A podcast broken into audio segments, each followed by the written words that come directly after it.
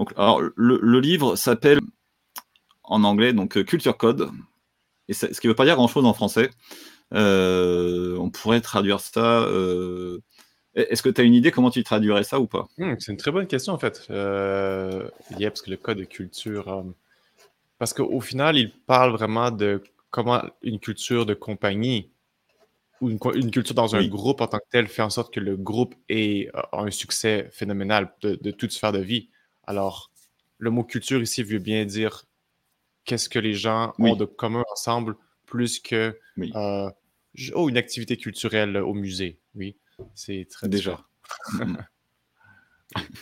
même si c'est une activité de groupe, du coup, il y a des, quand même. Euh, on va le voir, il y a plein de points communs avec. Euh, moi, j'ai vu, tu me dis si tu as vu pareil.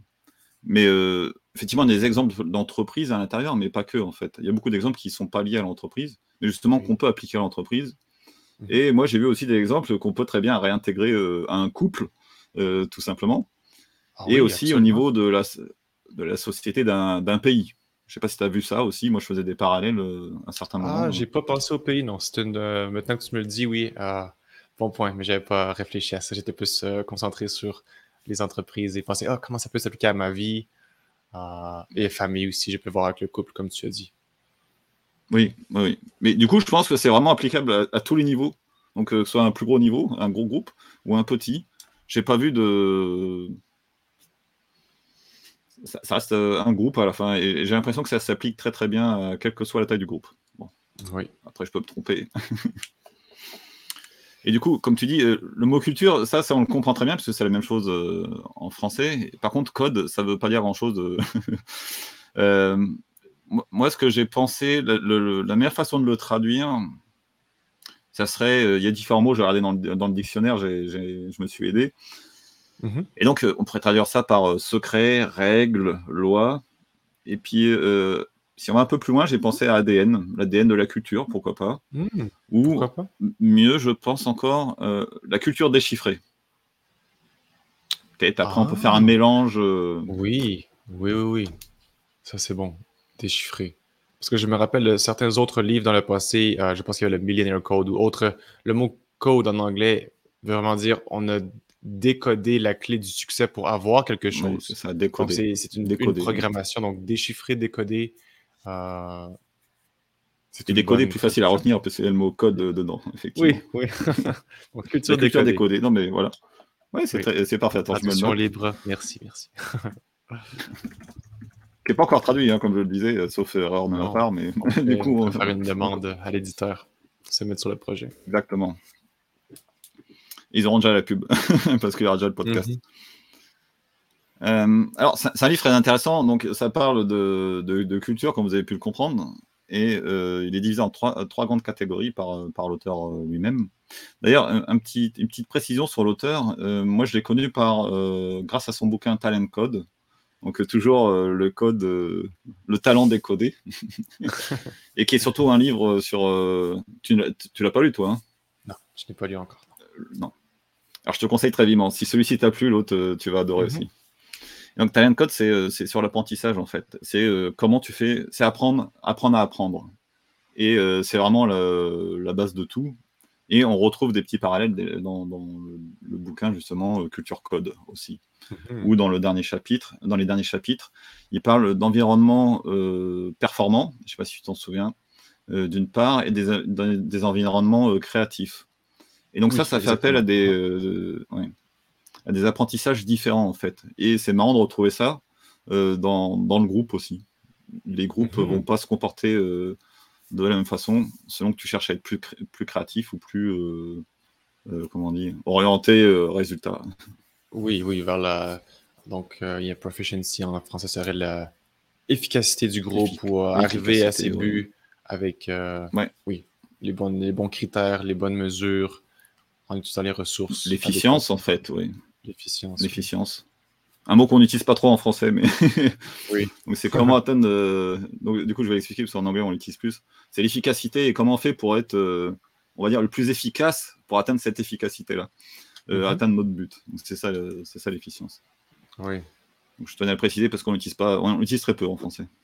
même si je, sais même je pense que c'est même un anglicisme en fait. Je pense avoir déjà vérifié parce que j'étais, vu que j'en savais peut-être pas, mais je suis aussi prof de français.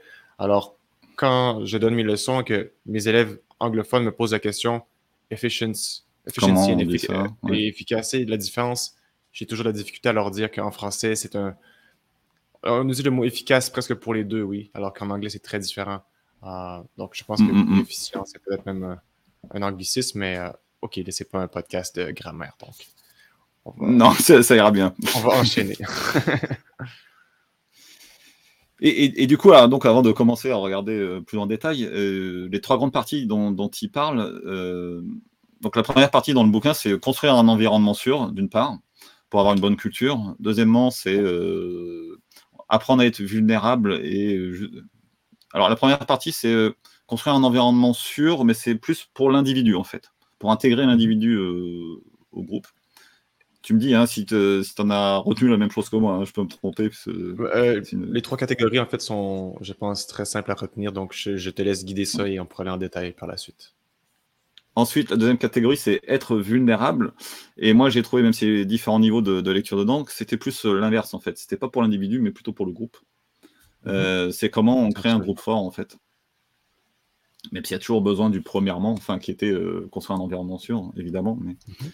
Et dernier sens, c'est euh, comment on donne du sens à ces actions. Et euh, donc ça, c'est la troisième partie, qui permet en fait de, bah, de motiver les troupes, comme on dit. voilà, avoir une vision, une mission qui nous fait avancer loin et qui, qui nous fait faire bien les choses. Oui, c'est les trois points. Dans le groupe, cette, cette raison d'être commune qui va faire en sorte que le groupe sera fort et pouvoir, va pouvoir se, se rassembler coûte que coûte avec les hauts et les bas d'une mission, de la compagnie, euh, que ce soit dans, l'armée, dans un restaurant, dans un groupe euh, de comédie ou peu importe. Exactement, c'est tous les exemples. Les exemples du bouquin sont, sont très variés. C'est tous ceux, tous ceux que tu viens de citer là. C'est, mhm. euh, ça, ça, manque vraiment pas. C'est pas ceux qui pourraient des, fois, c'est un peu rebutant d'aller lire un livre qui est euh, seulement sur l'entreprise, mais là, euh, c'est un livre très généraliste, on va dire, et qui s'applique à tout, comme je le disais euh, tout à l'heure. Si vous êtes prof de, je sais pas, de, si vous avez une équipe de, je sais pas, de football, ça pourra vous être utile aussi. c'est vraiment. c'est très, très rafraîchissant, Sébastien. Moi, j'ai trouvé que lorsqu'on est habitué de lire des livres de, de lire des livres de business, de pouvoir avoir des exemples qui ne sont pas dans le, dans, le domaine des affaires, c'est euh, c'est rafraîchissant pour l'esprit et ça permet d'élargir ses horizons vraiment. Parce que mmh, mmh, mmh, je pense que peut-être le côté négatif de tous les livres de croissance personnelle et de développement des affaires, c'est ça. Des fois, il peut être, être, un petit peu sec, un peu euh, comme oh, c'est des théoriques et euh, même les exemples sont très basés sur les chiffres et sur la productivité. Mais là, avec ce livre, c'était vraiment différent. Et j'ai particulièrement aimé lorsqu'ils ont parlé du groupe de cambrioleurs, les voleurs de. les panthères, les voleurs de bijoux. Oui. C'était très, très cool. De, moi, je vais l'être dans un film comme dans Lupin ou euh, une série télé. Eh, si tu t'en souviens, c'est parfait parce que. pour raconter l'histoire, moi j'ai lu ce, quand je t'ai proposé euh, qu'on fasse ce bouquin ensemble, qu'on en discute ensemble, moi j'avais déjà lu le bouquin, et donc ça remonte à mm. longtemps, et je l'ai relu euh, ces derniers jours pour me rafraîchir la mémoire. Et j'ai dû, dû, sauter deux chapitres, et il y a le chapitre avec les, euh, que tu viens de citer, avec les cambrioleurs que j'ai pas relu justement. Et donc c'est parfait si tu l'as relu, tu pourras raconter l'histoire. Elle m'avait beaucoup plu quand je l'avais lu. Oui. Enfin, à peu près toutes les histoires ah. m'ont beaucoup plu en fait.